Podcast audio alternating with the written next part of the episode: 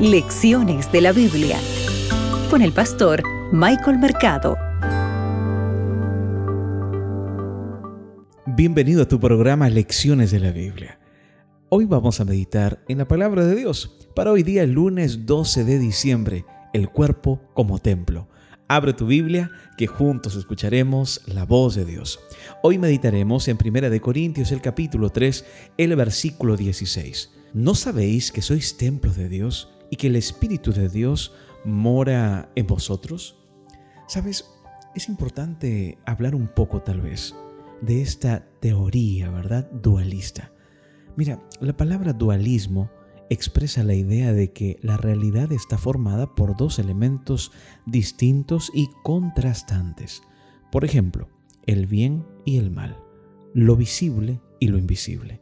Mira, la misma palabra también se usa comúnmente para expresar el concepto filosófico griego de que la persona está formada por un cuerpo mortal que alberga un alma inmortal, y esta alma, dicen ellos, que se separa al morir. Entonces necesitamos tener en cuenta qué dice la Biblia referente a esto. Mira, tanto Adán como Eva fueron creados a imagen y semejanza de Dios. Cuando tú lees Génesis el capítulo 1, el versículo 26 y el versículo 27, te das cuenta de todo ello. Y esto se reflejaba no solo en su carácter, sino también en su aspecto físico.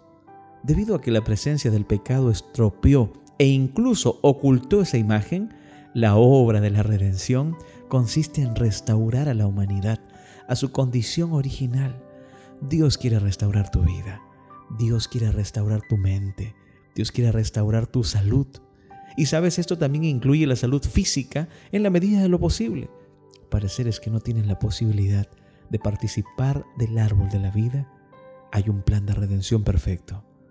Ahora, tenemos que tomar en cuenta que esta visión dualista también del ser humano ha proporcionado el marco filosófico para la actual ideología de género, ¿correcto? Por ejemplo, se postula que si el cuerpo y el alma están separados, entonces el alma, que es la mente, puede ser otra cosa.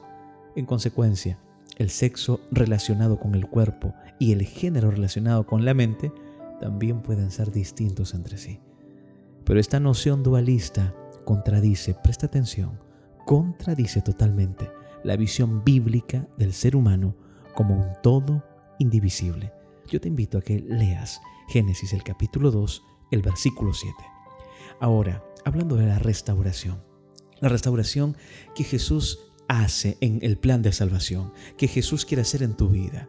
Esta restauración es un proceso de por vida que culminará solo en la segunda venida de Cristo, cuando lo corruptible, dice Pablo en Corintios, se vista de incorrupción y lo mortal se vista de inmortalidad.